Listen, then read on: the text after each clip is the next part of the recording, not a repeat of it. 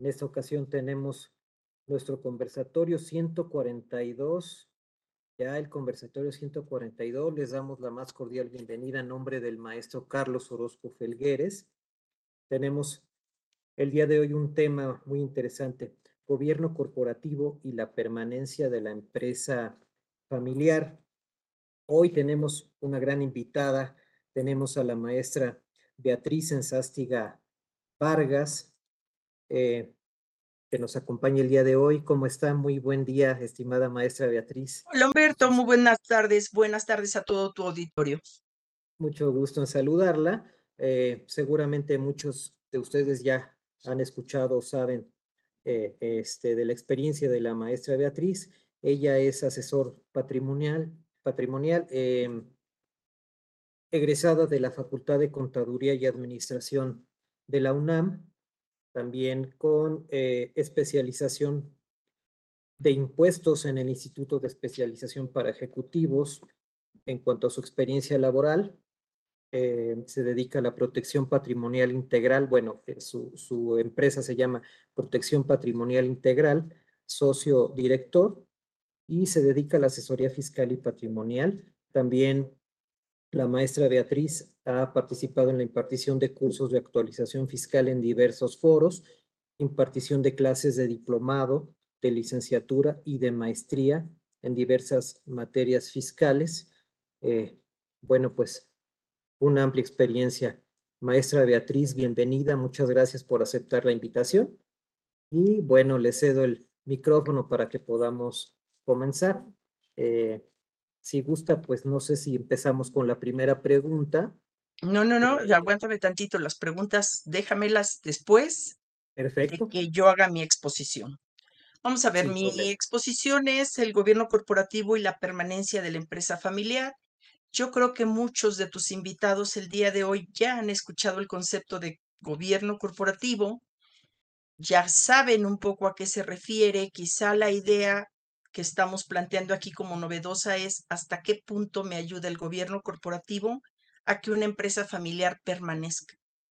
Y no nada más permanezca cuando su fundador ha fallecido o cuando los directivos actuales han fallecido o se han retirado de la empresa, sino sobre la marcha, sobre el día a día, porque la verdad es que los retos a los que se enfrenta cualquier empresa, y lo hemos visto justamente con la pandemia, pues tenemos que estar cambiando continuamente. El reto es constante y nos obliga a estar innovando. Hoy lo que traemos de, de, novedad es que no es nada más el gobierno corporativo, sino algo que hemos denominado el protocolo familiar. Lo vamos a ir explicando y creo que con base en eso vamos a poder obtener una respuesta favorable para nuestras empresas familiares. Déjame compartirles unas láminas que tengo al respecto. Si me lo permites, Humberto, ¿te parece? Sí, adelante, claro que sí. Ok. Vamos a ver. Ok, el tema es este, el gobierno corporativo y la permanencia de la empresa familiar prácticamente, ¿qué nos obliga a la empresa a cambiar? Pues nos obliga a la preocupación que nos han planteado los dueños de las empresas, en este caso muchos de sus fundadores, para ver qué vamos a hacer con ese patrimonio para que subsista, para que se pueda heredar a los hijos o a los nietos. Y esto nos hace pensar en dos acciones principales. Primero, fortalecer a la empresa familiar incorporando el gobierno corporativo y después, desde luego, asegurar la permanencia de la empresa familiar. Vamos a empezar con el gobierno corporativo. ¿Qué es el gobierno corporativo? Bueno, pues el gobierno corporativo es un marco de normas y prácticas que se refieren a cómo voy a estructurar el proceso de las empresas, cómo voy a, estar señalando diferentes procesos para la toma de decisiones, en la cual un consejo de administración asegura desde luego que se rindan cuentas adecuadamente, asegura que se traten equitativamente a todos los socios y asegura también desde luego una total transparencia en la relación con todas las partes relacionadas en la empresa. Desde luego la junta directiva, los accionistas, pero también los clientes, los empleados, el gobierno, recordemos ese socio que tenemos en las utilidades para el pago de los impuestos y la comunidad en general. Esto nos hace pensar muchas veces que, existe la, la visión muy limitada de que el gobierno corporativo es nada más un consejo de administración apoyado por diferentes comités. Y pues sí, sí lo es, pero saben que ellos solos no pueden generar una estructura eficiente, como tampoco puede hacerlo un solo consejo de administración. Entonces necesitamos como hacer diferentes procesos para poder llevar a cabo esta situación. Digamos que si yo veo cómo evoluciona la empresa familiar, pues yo la puedo ver desde que nace. El dueño toma decisiones únicamente él, a veces consulta, a veces no, pero generalmente esa es su forma de actuar. Cuando va creciendo, empezamos medio a separar actividades. Hablamos ya de una estructura piramidal, ya tenemos a un director general y quizá empezamos a separar las actividades. Ah, pues esto de ventas, de operaciones, de finanzas, recursos humanos, producción, etcétera, dependiendo cómo vaya creciendo la empresa. Pero a lo que nosotros queremos llegar es a institucionalizar la empresa. Por eso hablamos de un gobierno corporativo en la cual tengamos, partamos de esa asamblea de accionistas, tengamos un consejo de administración y diferentes comités que ayudan, que le llegan información y que aseguran esa independencia, un director general, a su vez subdirectores de ventas, de operaciones, financiero, etcétera, y plasmar todo eso en ese manual de gobierno corporativo. Esto nos permite emigrar de la administración y visión única que tenía ese dueño a unas decisiones colegiadas y visión global. ¿Ok? Prácticamente entonces hablamos de que nuestro gobierno corporativo es un sistema de pesos y contrapesos, de reglas y de controles, con lo cual nosotros empezamos a guiar y a controlar la autoridad y la responsabilidad de las empresas, siempre tomando en cuenta esos terceros interesados. Ya no es nada más la empresa por sí misma, sino que hoy tengo que abrirme a más situaciones. ¿Quiénes son esas partes interesadas? Pues miren, aquí los tenemos señalados desde luego mis accionistas, una parte interesantísima, pero también mis trabajadores, también mis clientes, también el gobierno, la opinión pública, la misma comunidad, los proveedores. Todos ellos forman mis partes interesadas y hoy mi gobierno corporativo los tiene que estar considerando también para cualquier toma de decisiones. Digamos que de la fórmula tradicional, ya en esa segunda parte donde ya empezábamos a hacer una separación de actividades, de un accionista que elegía y controlaba el consejo de administración, que a su vez nombra y controla al director general, quien era el encargado de responsabilizarse y rendir cuentas, hemos pasado a esta fórmula del gobierno corporativo, donde los accionistas ya no nada más vamos a tomar en consideración la mayoría de los accionistas, sino que estamos incorporando el derecho de minorías. Y aquí me estoy refiriendo a todas las cuestiones relativas a la Ley General de Sociedades Mercantiles que ya me obligan a esta parte. Ellos eligen y controlan a un consejo de administración en el cual también hay consejeros de minorías, estoy acreditando ese interés y también desde luego los comités de apoyo, los vamos a ver más adelante. Este mismo consejo de administración desde luego nombra y controla al director general, pero también desde luego considera esos grupos de interés que al final me van a dar mayor valor a las aportaciones de, las, de mis accionistas, con lo cual estamos integrando en un todo esta situación del gobierno corporativo. ¿Cuáles son las principales funciones del gobierno corporativo? Pues desde luego regular las relaciones entre accionistas, consejeros y directivos, definir y separar los roles estratégicos, operativos, de vigilancia y de control, Recordemos que antes solamente los tiene o el dueño o el fundador de la empresa y hoy tratamos de ir separando los roles, establecer funciones y responsabilidades claras entre los distintos cuerpos de gobierno y los funcionarios para que no haya nada de que quien debe ejecutar quiera también ser el que tome la decisión.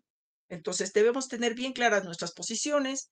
Con esto vamos a asegurar la gestión empresarial sin importar quién detente la propiedad o el control de la firma, porque finalmente lo que estamos haciendo es cuidar sus intereses, pero ordenadamente. Y esto nos va a permitir garantizar la transparencia, la responsabilidad social que toda empresa debe cumplir, la equidad para el trato con todos mis accionistas sobre todo, y también para mis consejeros, y la rendición de cuentas.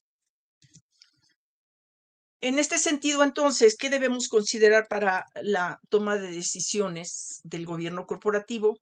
Pues primero debemos saber cómo se forma la empresa, quién la dirige, cómo se controla la sociedad actualmente para ver qué es lo que tenemos que ir cambiando.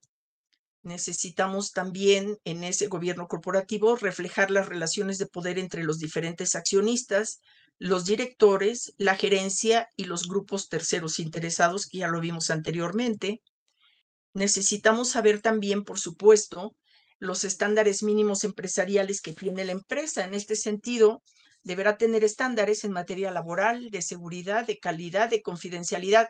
¿Cómo es el estándar mínimo que está adoptando la sociedad para efecto de considerarlo para nuestro gobierno corporativo?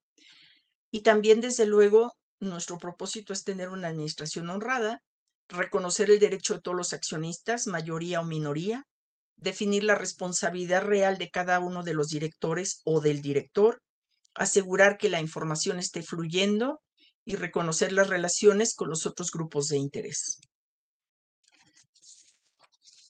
Por eso nosotros decimos que en esta situación debemos señalar que la labor del del Consejo de Administración es definir la visión estratégica, vigilar la operación y aprobar la gestión empresarial, en tanto que la labor del director general va a ser gestionar, conducir y ejecutar los negocios. Aquí es donde estábamos justamente lo que estábamos comentando hace un momento. Decimos, uno es el que define la visión estratégica, el que decide hacia dónde va a ir la empresa, y el otro es el brazo ejecutor, que en este caso sería nuestro director general, quien va a seguir los lineamientos aprobados por el Consejo de Administración. No puede salirse de ahí. Y entonces tenemos perfectamente definida su autoridad. En el momento en que esto lo comprenden las partes involucradas, esto prácticamente se hace muy fácil de llevar. En este sentido, entonces, en nuestro gobierno corporativo, decimos, es la oportunidad para formalizar las funciones que lleva a cabo el Consejo de Administración, para contratar a personal capacitado que realmente me ayude a mejorar la productividad y para adquirir mayor valor y ventaja competitiva. O sea, no nada más me ayuda a cómo me organizo internamente, cómo aseguro el interés de las minorías, cómo aseguro que esté el Consejo de Administración funcionando y el directivo, sino que todo esto tiene que verse reflejado en que la empresa tenga un mayor valor y una mejor ventaja competitiva. Comentábamos al inicio de esta plática, estamos hablando de que la empresa se está enfrentando a nuevos retos todos los días. El reto de la pandemia fue horroroso. Bueno, pues gracias a muchas empresas que tenían el gobierno corporativo pudimos administrar en algunos casos la empresa desde afuera, operando la parte de productividad con ciertos bemoles, pero finalmente toda la parte de administración la estuvimos llevando por fuera sin problema. Sin embargo, y a pesar de los beneficios que estamos exponiendo rápidamente, tres de cada diez empresas siguen manifestando resistencia a institucionalizar la empresa familiar. Sea, les podemos llegar y vender las ventajas, mira lo que tiene, pero la verdad es que muchas veces los mismos dueños se niegan a dejar ese coto de poder que tienen y dicen yo sigo tomando las decisiones como a mí me gustan. Cuando hablamos de cómo implementar el gobierno corporativo en una empresa, pues desde luego lo primero es una asamblea de accionistas, venderle esta situación a los accionistas para efecto de que ellos adquieran ese, ese compromiso, aceptando que se institucionalice la empresa y en la cual generalmente nombramos a un responsable que va a ser el, el encargado de llevar a cabo esta implementación del gobierno corporativo o si ya lo tienen, para mejorarlo. Desde luego también tendremos que ver el Consejo de Administración. Vamos a quitar la posibilidad de que haya administrador único, solamente vamos a hablar del Consejo de Administración. Esa regla que Carlos daba mucho tiempo y don Carlos también de nombrar a la suegra como administradora única, para el gobierno corporativo esto no funciona. ¿De acuerdo? Aquí hablamos de un Consejo de Administración en la cual vamos a definir con mucho cuidado qué tipo de, de consejeros son los idóneos para considerarlo. Vamos a considerar también un protocolo familiar. Lo vamos a ver más adelante, pero el protocolo familiar es una estrategia, eh, una herramienta maravillosa que me va a permitir hacer una buena sucesión y un buen relevo generacional. Desde luego vamos a instaurar los comités de apoyo al Consejo de Administración. Cuando funcionan en las empresas son maravillosos porque realmente hacen que la información fluya y que las decisiones se tomen de manera compartida, obviamente habiendo una mejor toma de decisiones y en modificar en los estatutos sociales lo procedente. Todo esto me lleva a formular e implementar el manual del gobierno corporativo para cada una de las empresas. El gobierno corporativo entonces podemos decir que es el que me va a dar la certidumbre de que los recursos invertidos o por invertirse van a ser utilizados para conservar e incrementar el patrimonio de la empresa, así como para generar la riqueza imprescindible para que ésta subsista y crezca. Es importante algo, ahora que estamos viendo en las nuevas empresas la posibilidad de aceptar a nuevos socios, se están acercando a esas empresas que quedaron, digamos que vivas después de la pandemia, que no sufrieron esas situaciones embate tan fuerte, porque sí hemos visto que muchas empresas familiares que cerraron durante la pandemia no volvieron a abrir, pero entonces a las que siguieron vivas se han acercado nuevos inversionistas queriendo asociarse. Y hoy más que nunca lo que nos piden es que tengamos gobierno corporativo. Por eso hablamos los recursos por invertir, sí, pero siempre y cuando tú tengas unas reglas para tomar decisiones que me aseguren justamente que el patrimonio se va a incrementar y que va a generar riqueza. ¿Ok? Sin embargo, ¿Qué debilidades son las que hemos encontrado en las empresas familiares para adoptar el gobierno corporativo? Pues las principales fallas están en el consejo de administración, porque a veces nos encontramos que la mayoría son familiares o empleados del presidente o del accionista, y en el mejor, mayor de los casos es la misma persona, o sea, quien funge como director es también consejero y es también el asesor principal, o sea, realmente no estamos hablando de una verdadera independencia y estamos perdiendo muchas posibilidades de que nuestra empresa mejore. Y al mismo tiempo se carece de consejeros independientes, lo cual merma la transparencia y objetividad.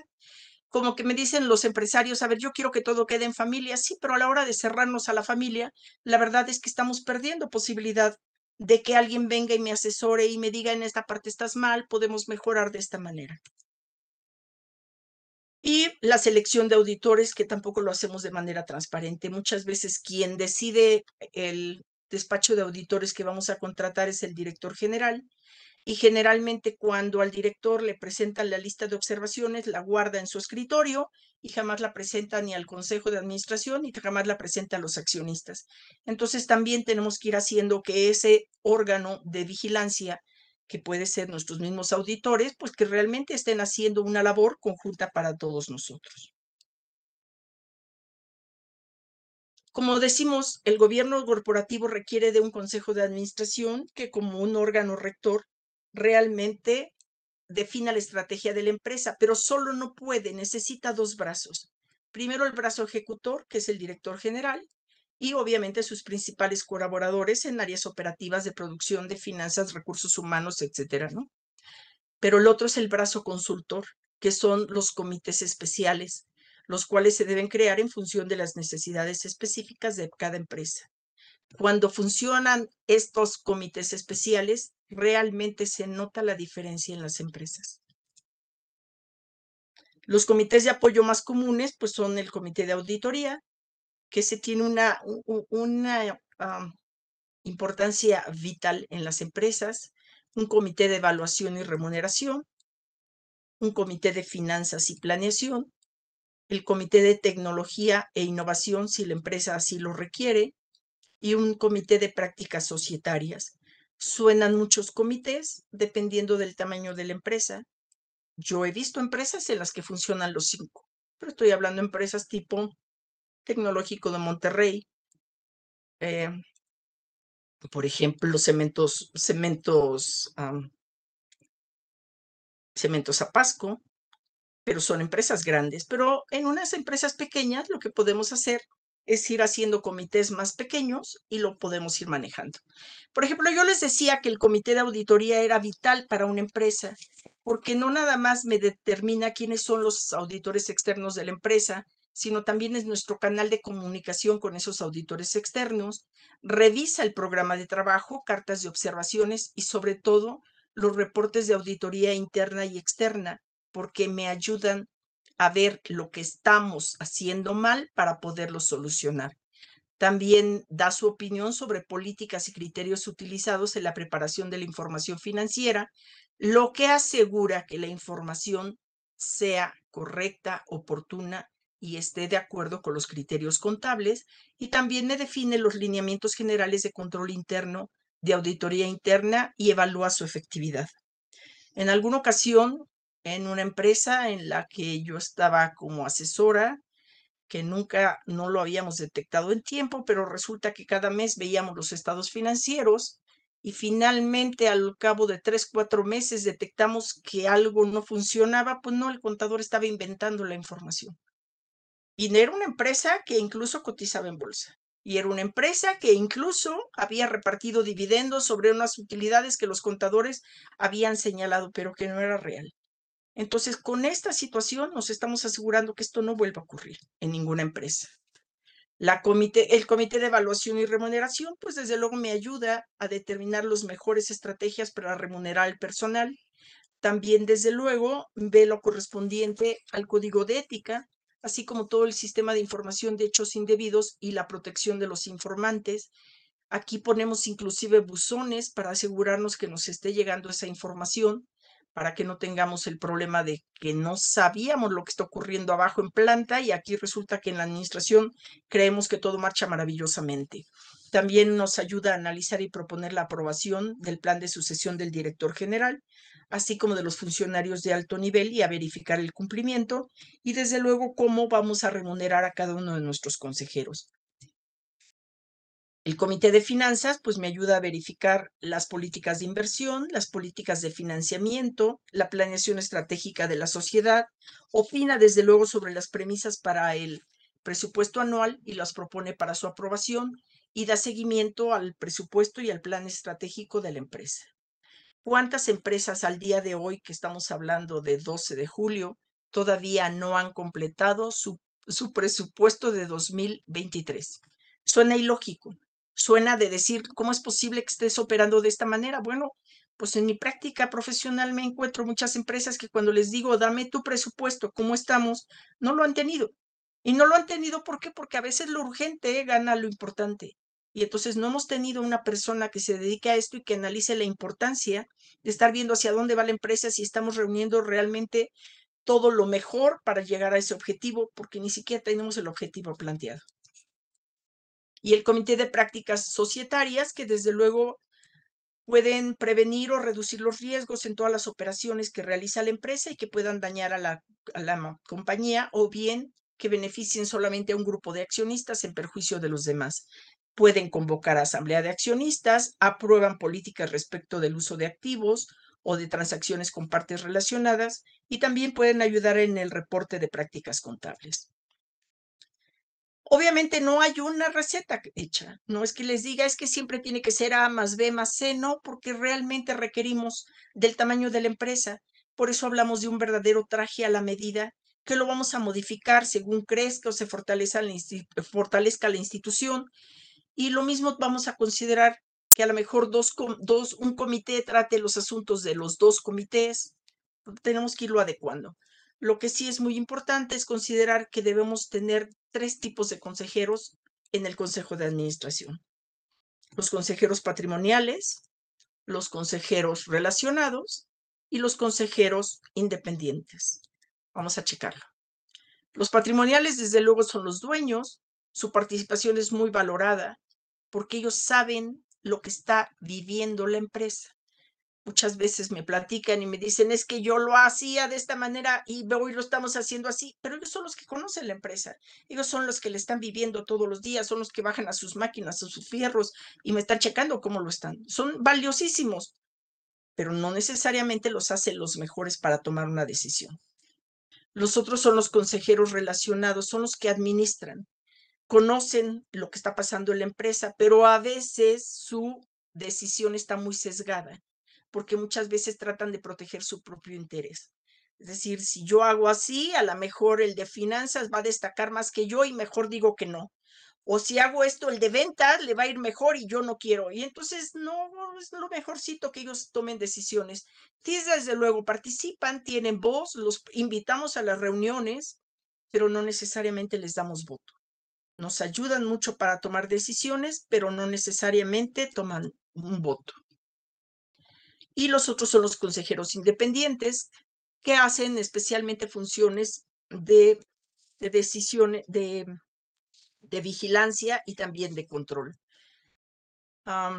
Es importante, desde luego, contar con estos consejeros independientes porque ellos me van a ayudar a que las decisiones se tomen adecuadamente a la hora que no están cuidando sus propios intereses, no es su dinero el que está de por medio, pero sí es su prestigio, nos ayudan mucho en la empresa. Yo les había comentado que el gobierno corporativo es un sistema de pesos y contrapesos, es poner todo en la balanza. Y en esa balanza, desde luego, es el peso del poder que tenía un solo dueño con el contrapeso del control. Vamos a analizarlo en diferentes situaciones para que veamos cómo nos quedan. Por ejemplo, en el peso del poder, pues, la mayoría de los accionistas aprueba los estatutos sociales. Pero ya cuando hablamos del contrapeso de control, ya los accionistas establecen derecho para los accionistas minoritarios y con base en eso ya se deciden los estatutos sociales. En el peso del poder, los accionistas nombran a todos los consejeros, quienes están a cargo de la función de planear y controlar la empresa. Pero del otro lado, ya tenemos consejeros independientes que actúan como contrapeso de los consejeros patrimoniales o de los relacionados, ya que todos deben velar por los intereses de los accionistas. En el peso del poder, el consejo nombra a los miembros de los comités que auxilian al mismo consejo Incluso participa el Consejo de Familia, pero aquí la verdad es que le dejamos la participación a la Asamblea de Accionistas, quien nombra a los presidentes de todos los comités, pero ya está considerado ahí el interés de las minorías. En ese peso de poder antes, el Consejo de Administración tenía siempre las facultades para convocar a la Asamblea de Accionistas y hoy vemos que también los comités de auditoría o de prácticas societarias pueden convocar a la Asamblea con lo cual les damos un poquito más de independencia y nos permite de verdad que la información fluya adecuadamente, que el Consejo de Administración no nos esconda información para los accionistas. En este caso, el Consejo de Administración, en el peso del poder, nombra al director general, quien va a llevar a cabo la función operativa, pero aquí ya dejamos que el Comité de Auditoría realmente esté evaluando a los funcionarios que van a poder considerarse para director general, examina sus funciones, y desde luego informa al Consejo de los resultados de su evaluación. Ya no es que es mi amigo y lo voy a considerar como el director general, no, viene aquí un comité de auditoría y va a evaluar al candidato y sobre eso vamos a determinar quién es el idóneo para ocupar el puesto. En este caso, el Consejo de Administración nombra al director, pero también el Comité de Prácticas Societarias da su opinión al respecto y obviamente también le vamos a dar posibilidad de que lo pueda destituir si acaso no ha cumplido adecuadamente con lo que se le había encomendado. En el peso del poder, el presidente del consejo tiene las facultades para convocar a sesionar al consejo, pero también le estamos dejando en el contrapeso esas facultades al comité de auditoría y al de prácticas societarias para convocar a sesiones de consejo de administración. Los funcionarios relevantes, en el caso del peso del poder, izquierda, reportan al director general directamente, pero en el otro caso, no. El comité de auditoría, de alguna manera, trata con los funcionarios relevantes respecto del cumplimiento de políticas, lineamientos y demás normatividad emitida por el Consejo de Administración e informa el resultado al director general. En muchas ocasiones el director no nos deja llevar llegar a sus ejecutivos y casi, casi si les estamos preguntando, los voltean a ver primero como para que, ojo con lo que vas a contestar porque no me vayas a perjudicar a mí. Y en el momento que decimos, a ver, director, hasta un lado, déjame a mí hablar con estos funcionarios especiales y vamos determinando cómo estamos operando y esto se hace mucho más transparente y realmente salen y afloran muchos problemas para darle solución oportuna. En el peso del poder, el auditor e interno directamente estaba reportando al director general y hoy ya no. Hoy va a reportar al comité de auditoría quien me evalúa el cumplimiento de sus funciones. Esto, todo esto, implementación de gobierno corporativo en una empresa nos permite llegar a las siguientes conclusiones, que la verdad les pido disculpas a nuestros auditor, a nuestros oyentes, porque nuestras conclusiones están hechas un poquito a la manera de Carlos Orozco. Yo sé que a él le gustan los chistes y los chascarrillos, entonces yo me permití poner un chascarrillo y de ahí vamos a estar considerando cada conclusión. Primero, Miren, un hombre se va a dar una ducha en el momento en que su esposa está terminando de bañarse. En ese preciso momento se oye el timbre de la puerta. ¿Quién va? A ver, yo, no, yo ya acabé de bañarme. La señora se pone una toalla, va y abre la puerta y se encuentra al vecino. Y antes de que pronuncie una palabra, el vecino le dice, le doy cinco mil pesos y deja caer la toalla en el suelo. Ella lo piensa unos segundos, dice, bueno, cinco mil, deja caer la toalla, se queda desnuda, eh, sí, ¿verdad? Ya se empieza a reír Humberto, el vecino saca el dinero, le da los cinco mil pesos, se da media vuelta y se va. La señora se vuelve a acomodar su toalla, confundida, Llega el marido y le dice, ¿quién tocó? Pues el vecino de al lado. Y entonces el marido le pregunta, oye, ¿te devolvió los cinco mil pesos que le presté? Sí, ¿verdad? Ok. La conclusión entonces es, por favor, al adoptar el gobierno corporativo es importante que elijamos qué equipo va a llevar a cabo esta implementación y que compartamos con ellos información crítica, sobre todo créditos y riesgos, ya que eso nos va a evitar situaciones indeseables. No podemos ocultar información.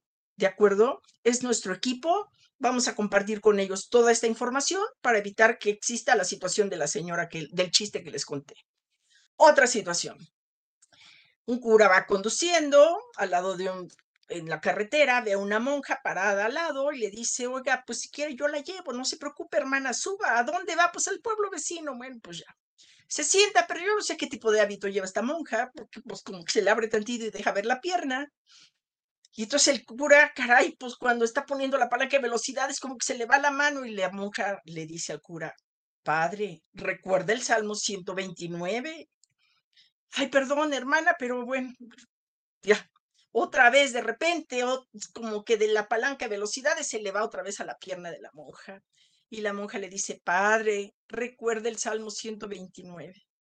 Y el cura le dice, hermana, la carne es débil, discúlpeme, hermana. Total, llegan a su destino, la monja se baja, le dice gracias, en fin, pero el sacerdote inmediatamente va a ver lo que dice el Salmo 129, porque no lo recordaba, y dice, sigue adelante e inténtalo, alcanzarás la gloria. Y pues él no lo sabía. La verdad es que el desconocimiento es no es bueno. La conclusión entonces es importante que tengamos toda la información de la empresa, saber sus fortalezas, sus debilidades, la estructura familiar, qué tiene la empresa, cómo es su modo de operar, para que sobre esto determinemos qué es, cuál es la mejor estrategia para llegar al gobierno corporativo. ¿Qué hacemos ante una situación desfavorable? Pues resulta que un joven un día fue al campo, le compra un burro a un campesino y se lo va a entregar al día siguiente, pero cuando llega al día siguiente resulta que pues el burro se murió oiga, pues devuélvame mis 200 pesos que le di. Y dice, no puedo, ya los gasté. Bueno, no importa, entrégueme el burro. Oiga, pero está muerto, ¿qué va a hacer con él? No se preocupe, démelo, lo voy a rifar. ¿Cómo va a rifar a un burro muerto? Bueno, pues no le voy a decir a nadie, pues ya. Total que un mes después se vuelven a encontrar y le dice, oiga, ¿y qué pasó con el burro? Ah, pues lo rifé. Vendí 50 papeletas de 75 pesos y gané 3,750 pesos. Oiga, nadie se quejó pues sí, solo el ganador, pero ahí le devolví sus 75 pesos porque le dije que mi burro estaba muerto. Entonces, seguramente la conclusión es que más de una vez, mientras se implemente el gobierno corporativo, vamos a tener situaciones adversas, pero lo importante es que tengamos nuestro objetivo perfectamente definido para no alejarnos del camino o innovar cuando se pueda. ¿De acuerdo? ¿Alguna duda aquí? Dime. Humberto. Mm, no, no, no, maestra, todo está. Nos queda perfecto. Bueno, ahora sí podemos empezar con las preguntas que por ahí me había pasado Carlos, ¿te parece? Muy bien. Em, bueno, vamos con la primera pregunta. ¿Cuál es la principal objeción que ha encontrado al gobierno corporativo? Vamos a ver, mira. Tengo aquí, justamente había preparado esta información para poderlo señalar. Dime cuando ya lo estemos compartiendo, por favor. Sí. No aparece, ¿verdad? No. Aguántame, por favor. ¿Ahí estamos? Ahí está. Vale, mira, eh, Carlos me había dicho de estas cuestiones adicionales que podían hacer. Yo les digo que la principal objeción que tenemos es el mismo dueño como lo comentamos en la plática, tres de cada diez empresas tienen resistencia a institucionalizar la empresa familiar. Y la principal objeción la manifiesta el fundador, que él preferiría seguir actuando como veníamos anteriormente. O sea, si yo lo puedo poner en una gráfica, es esta. Él es el dueño y, perdón la expresión, él caga a todos los demás. Eso es lo que les gusta. Entonces aquí tenemos que luchar contra esa situación. Al dueño le gusta tomar decisiones, pero en la medida en que lo vamos haciendo partícipe de lo que vamos ganando con el gobierno corporativo, nos va funcionando esta parte. ¿De acuerdo? Otra pregunta que planteó es que hacemos un traje a la medida para hacer el, el gobierno corporativo. Y yo les digo que cómo lo hacemos, pues lo primero que hacemos es plantear un cuestionario que em, emitió el Consejo Coordinador Empresarial que me permite saber cómo están llevando a cabo las actividades las empresas. Y entonces hacemos una serie de preguntas, o muchas preguntas, pero decimos, oye, ¿cómo se determina y fluye la información que examina la Asamblea de Accionistas? ¿Cómo se determina la información que fluye entre el Consejo de Administración y los accionistas? ¿Cómo cumple el Consejo de Administración estas funciones? Por ejemplo, ¿cómo se protege el interés de todos los accionistas? ¿Cómo hacen para crear mayor valor económico y social para los accionistas? ¿Y cómo hacer para que la empresa permanezca? Porque es algo que el Consejo de Administración debería planteárselo como su finalidad principal, pero a veces ni siquiera lo tienen en el radar. ¿Cómo consideran a los terceros interesados para tomar decisiones? ¿Cómo cuidan la información que se emite y que revela la empresa? ¿Cómo promueven que la sociedad emita y cumpla realmente sus códigos de ética y promueva la revelación de actos indebidos? Porque desde luego que nosotros entramos en una situación de honradez y de no eh, y de evitar cuestiones delictivas. ¿Cómo se integra el Consejo de Administración? Y a veces les llegamos a preguntar, oye, ¿aceptas integrantes femeninos o hay resistencia a esa parte? Aquí les voy a comentar algo. En alguna ocasión estaba yo asesorando a una empresa japonesa y desde luego que nos dieron felicitaciones por cómo les habíamos hecho un proceso de fusión y después de decisión a las 2 de la mañana para poder entrar en un horario accesible en Japón. Pero cuando hacían sus sesiones de consejo, a mí me ponían en una oficinita adicional. Salía el secretario, me preguntaba cosas, yo le contestaba y él le entraba con la respuesta, porque yo era mujer y no podía entrar. Empresas japonesas. Que no, porque pues somos mal vistas, ¿por qué le hacemos? Entonces, pues Así como yo, lo pregunto, entonces sobre eso vamos operando. ¿Cómo cumple el Consejo de Administración las funciones de auditoría, de evaluación y compensación de finanzas o de prácticas societarias? Lo vimos hace rato cuáles eran los puntos principales que tomaba cada uno de nuestros comités. Bueno, yo quiero saber en la empresa qué están haciendo. ¿Saben los consejeros las responsabilidades que tienen? De que tienen que informar cuando se deben abstener de tomar alguna decisión porque tienen algún interés, cuando la, decisión que van a tomar está sesgada por alguna situación, lo tienen que incorporar y qué organismos intermedios sí tenemos que auxilien al Consejo. En la medida en que yo estoy preguntando todo esto, me va permitiendo saber qué tipo de organizaciones y con base en eso vamos determinando el gobierno corporativo que vamos a adecuar en la empresa. ¿Ok? Otra pregunta que me decías, que me decía Carlos es, Oye, ¿es suficiente el gobierno corporativo para que permanezca la empresa familiar? No. Y no porque lo hemos visto que la empresa familiar puede ser muy incómoda, puede ser, mm, puede traer mucha problemática, porque no es nada más que tratemos con el hijo, que es el director de ventas, o con el otro hijo, que es el director de producción, sino que atrás puede haber un conflicto familiar que en el momento más inoportuno pueda salir a la luz y ponga en jaque todo mi gobierno corporativo.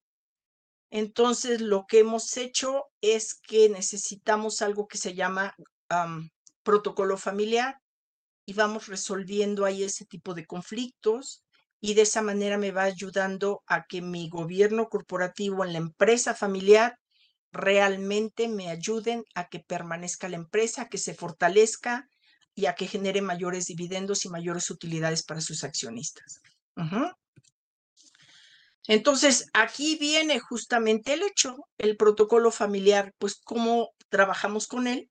pues es un instrumento para solucionar y prevenir problemas, sin olvidar que la continuidad de una empresa no nada más depende de lo económicamente hablando o del éxito económico, sino de la capacidad que tengan los titulares de establecer relaciones familiares en el ámbito empresarial. Aquí es un poquito como en los testamentos. Cuando yo me reúno con el que está haciendo el testamento, yo les pido que después de, de hacer un primero, segundo o tercer proyecto, pues que invitemos a los hijos, solo a los hijos, no a los yernos, no a las nueras, para que ellos conozcan esta situación y entonces con base en eso podamos ir limando cualquier aspereza que se presente. Igual va a pasar aquí en esta situación porque desafortunadamente tal vez el yerno no quiera al hermano o la nuera tenga envidia de la hija y entonces todo esto lo tenemos que ir resolviendo a través de un protocolo familiar, ¿ok? Si me permites, también traigo algunas situaciones especiales que estuvimos determinando en alguna empresa y que las ponemos ahí por si acaso podía presentarse. Yo, yo veía que sí se presentaba, pero las pusimos como vamos a prevenir situaciones y no vaya a ser que el día de mañana tengamos problemas, ¿de acuerdo? Por ejemplo, algo que hemos visto es que a veces que muere el dueño de manera casi intempestiva, pues no generó una adecuada sucesión en la empresa. Entonces, todos los hijos se creen con derecho a tener un puesto dentro de la empresa, desde luego un puesto directivo, porque pues, no van a entrar como ayudantes, y entonces automáticamente empezamos a ver divisiones de toma de pareceres. Hay el directivo que es como más hacia adelante, más tomar decisiones, y hay otro que es el más reflexivo, y es el que hasta a veces, hasta por tardar en tomar decisiones, nos complica la marcha de la empresa. Pero todo esto lo debiéramos haber solucionado antes que la persona muera. Por eso decimos que el protocolo familiar realmente me, sí me puede ayudar a que permanezca la empresa familiar. Me salgo y te doy el otro esquema. No sé si ahí tengas alguna duda, Humberto. No, no, estamos bien, muchas gracias. ¿Vamos bien? Bueno, a ver. Mira.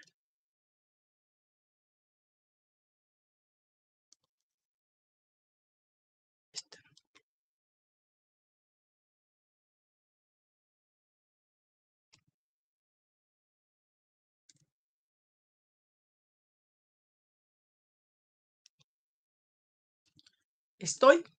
Sí, ¿verdad? ¿Lo tienes? Humberto, ¿sí lo estás mirando la pantalla? Sí. Sí, protocolo familiar. Perfecto, muy bien. Entonces, algo que tenemos relacionado con el protocolo familiar es el hecho de que es un documento que firman todos los integrantes de la familia. ¿Para qué? Para decir, vamos a abordar aquí, vamos a resolver los problemas que puedan afectar su continuidad y entonces ponemos una serie de cláusulas cuyo alcance se pretenden que obliguen también a todos los sucesores. Si muchas veces hablamos de que vamos a aceptar nuevos inversionistas, lo que queremos es que todo el bloque familiar vote de manera cohesionada que no haya divisiones, que no haya uno que votó a favor y otro en contra y automáticamente nos quiten la mayoría que ya teníamos, sino que debemos actuar hacia atrás y decir cómo hacemos que el voto familiar sea único y que estos conflictos que podemos tener en la vida diaria familiar no lleguen a contaminar a la empresa. ¿Ok? Por lo tanto, decimos que nuestro protocolo familiar es un instrumento para solucionar y prevenir problemas porque no nada más dependemos del éxito que tengamos, sino de esa capacidad, ya lo habíamos comentado, que tengan los, los titulares para establecer relaciones familiares dentro del ámbito empresarial y sin que ésta se vea contaminada. En estos protocolos familiares lo que establecemos son políticas escritas relacionadas con la estructura familiar, el plan sucesorio, normas relativas al empleo de familiares y la participación accionaria, en su caso, de personas que no son familia. ¿Cómo vamos a actuar respecto de ello? Lo que les comentaba, muchas veces se nos han acercado, no les damos la mayoría, pero con eso de que el gobierno corporativo permite que a esos grupos minoritarios de accionistas también les permita nombrar un consejero, también les permitan en tener participación activa dentro de la empresa, pues necesitamos, vuelvo a lo mismo, que el bloque familiar sea muy firme para la toma de decisiones. Es decir, para armar el protocolo familiar y evitar que esto me derive en problemas en la empresa. Identificamos conflictos, analizamos los valores familiares que tienen, tratamos de sacar una misión familiar para que la gente tenga bien orientada a decir, estamos persiguiendo este objetivo, hablamos de los planes de sucesión y desde luego todo esto emerge para la estrategia que vamos a seguir empresarial. Por ejemplo, les decimos, la misión del protocolo es mantenernos como una empresa mexicana y consolidar nuestro liderazgo en el mercado. Si todos sabemos que este es nuestro objetivo, tenemos que trabajar para este objetivo. ¿Por qué? Porque esto me va a redundar en beneficio para mí, para mi familia, porque obviamente al ser, al tener más utilidades, pues me va a ayudar a mí como accionista.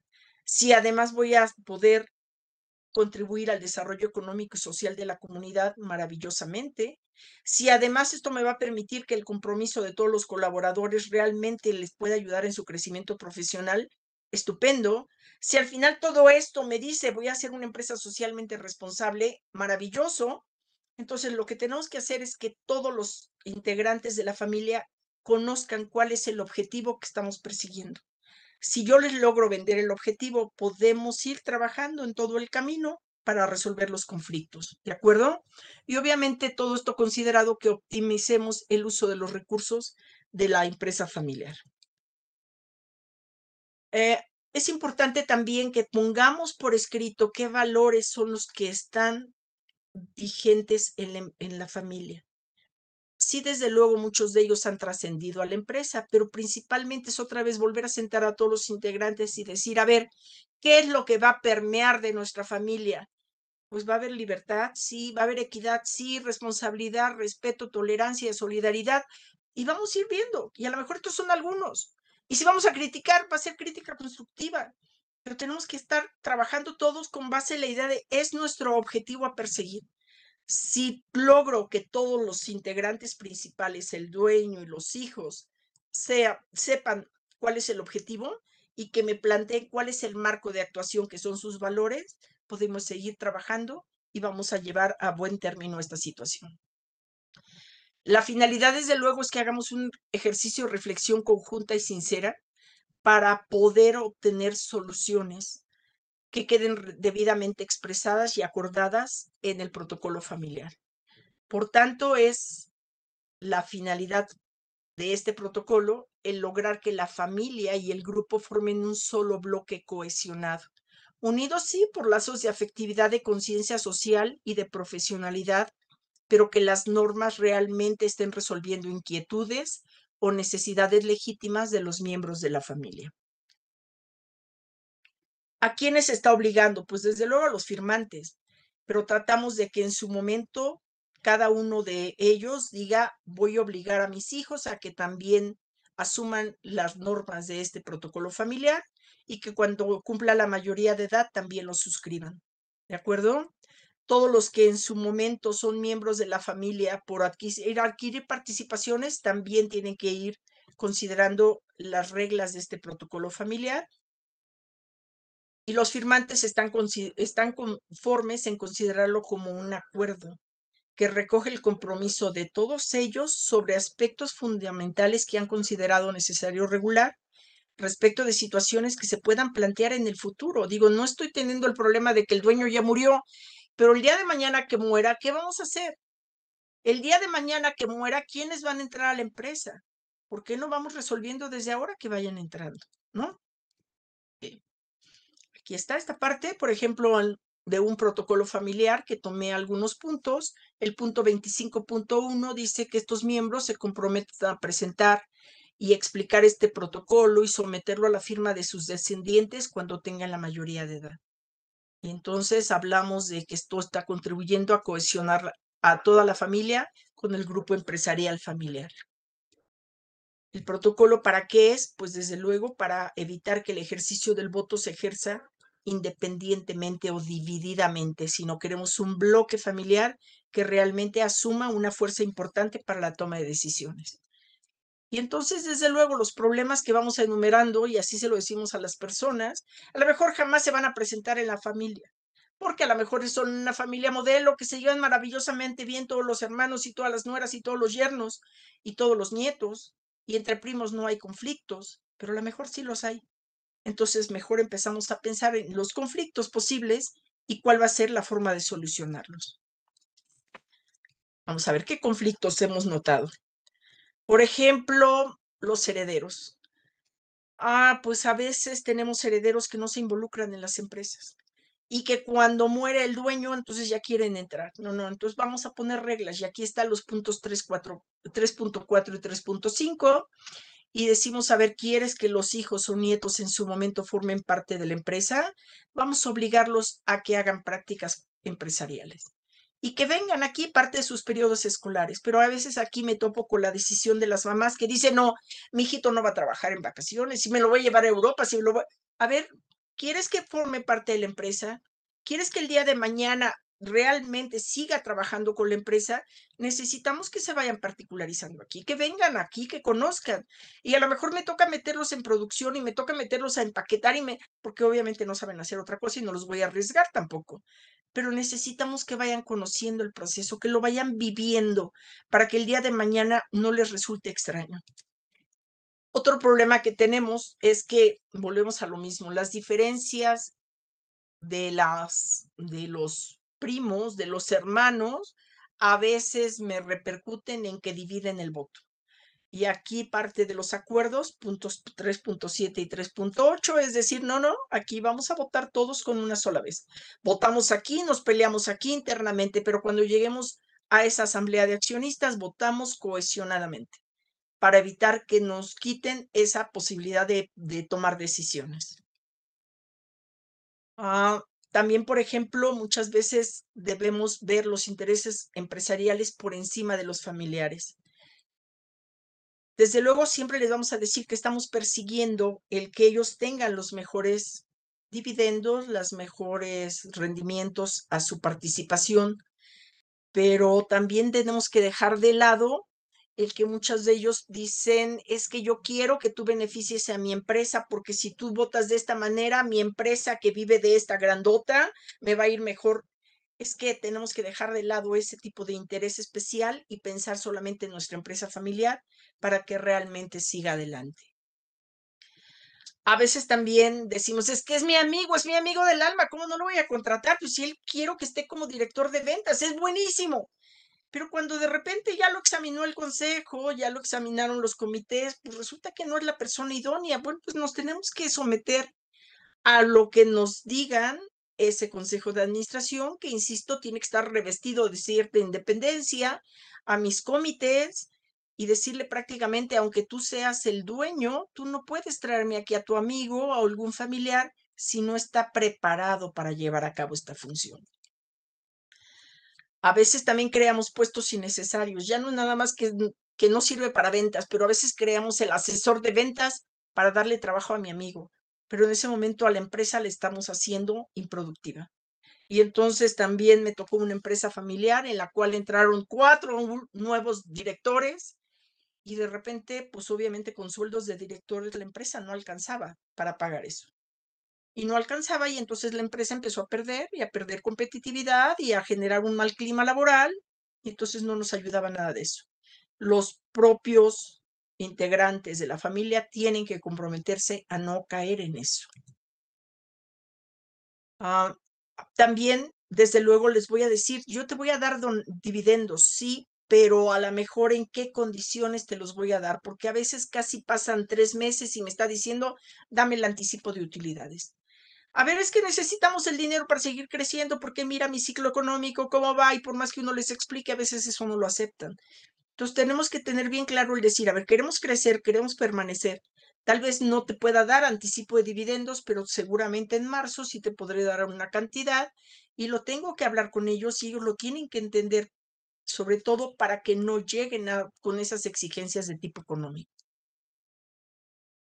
Y también desde luego, la información confiable. Yo les había comentado como en las empresas muchas veces los propios, los propios eh, contadores me, me inventaban la información. Bueno, pues aquí estamos asegurando que este Consejo de Administración y la Dirección General realmente le estén dando una información económica confiable, veraz y completa a cada uno de los miembros. Y desde luego cada año ese Consejo de Administración del grupo empresarial va a efectuar una valoración de sus acciones, va a ver si efectivamente esto ha funcionado, si mi empresa vale más, si yo estoy realmente incrementando mi patrimonio y ayudando a la empresa.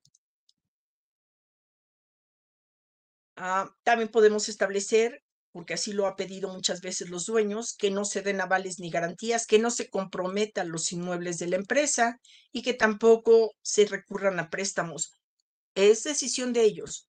Y a lo mejor el día de mañana les decimos ese momento de cambiarlo, hay una buena oportunidad de crecer, necesitamos arrendamiento financiero para adquirir nuevas máquinas, en fin, yo creo que esto es cambiante eh, conforme vaya presentando la situación. ¿De acuerdo?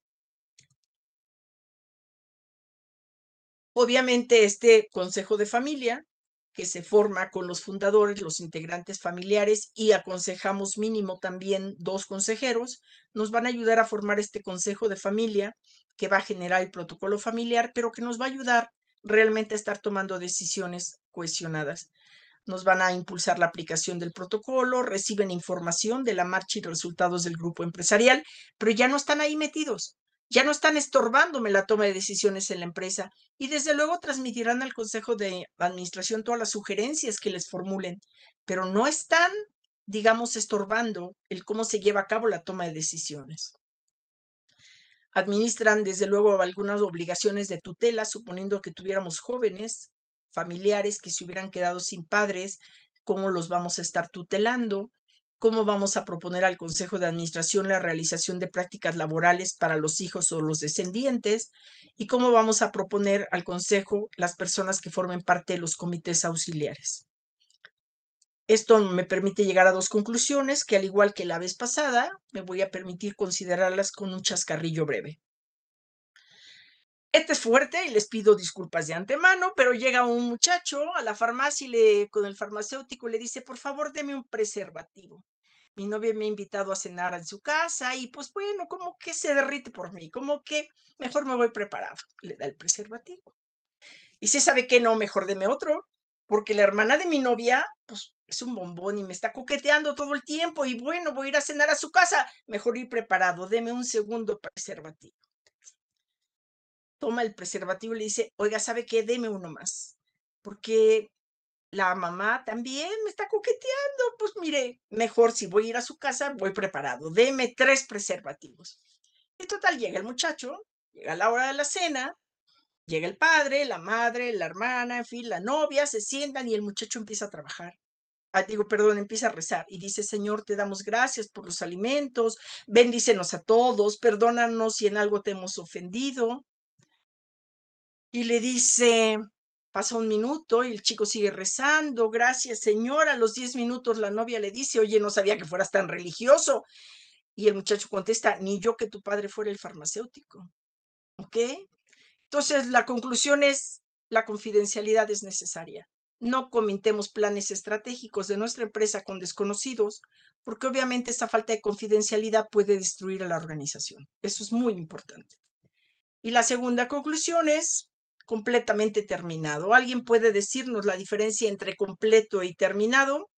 La buscamos en los diccionarios y no aparece la diferencia, pero alguna vez en una conferencia lingüística, una persona, Son Sherman, un niño americano, planteó este desafío y además lo ganó. Él dijo, a ver, ¿cuál es la diferencia entre completo y terminado?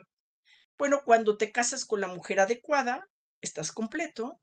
Cuando te casas con la mujer equivocada, estás terminado en la lona. Pero cuando te casas con la mujer equivocada y te atrapa con la mujer equivocada, estás completamente terminado. Su respuesta, déjenme decirles, recibió una ovación de pie de cinco minutos, porque todos se identificaron con eso. ¿De acuerdo? Ok, la conclusión es que nunca vamos a tener un protocolo familiar único.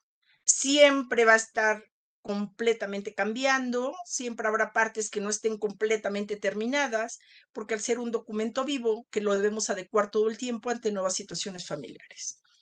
Y hasta aquí nuestra plática. Yo espero que haya quedado suficientemente claro el concepto, que se hayan reído con los chascarrillos y que estos nos hayan permitido saber hacia dónde vamos para este concepto de la permanencia de la empresa familiar.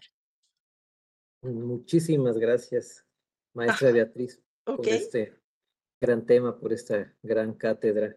Eh, no nos queda más que agradecerle de parte del maestro Carlos Orozco Felgueres, del Instituto Orfe, de la comunidad Orfe. Tenemos un reconocimiento para usted, lo vamos a poner aquí en pantalla. Con mucho gusto se lo vamos a hacer llegar. A ver. No, se ve, es virtual, es muy virtual, no se ve. A ver, algo pasó, denme un segundito. es tan virtual que ya no se ve. Es tan virtual que no se ve, pues sí. Bueno, está bien.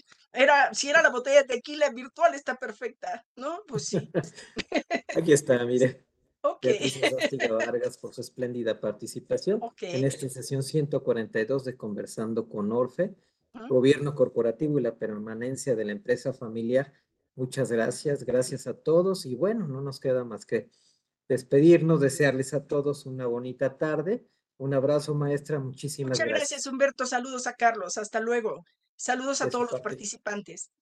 Claro que sí. Gracias a todos. Que tengan bonita tarde. Nos vemos el próximo conversatorio. Hasta luego.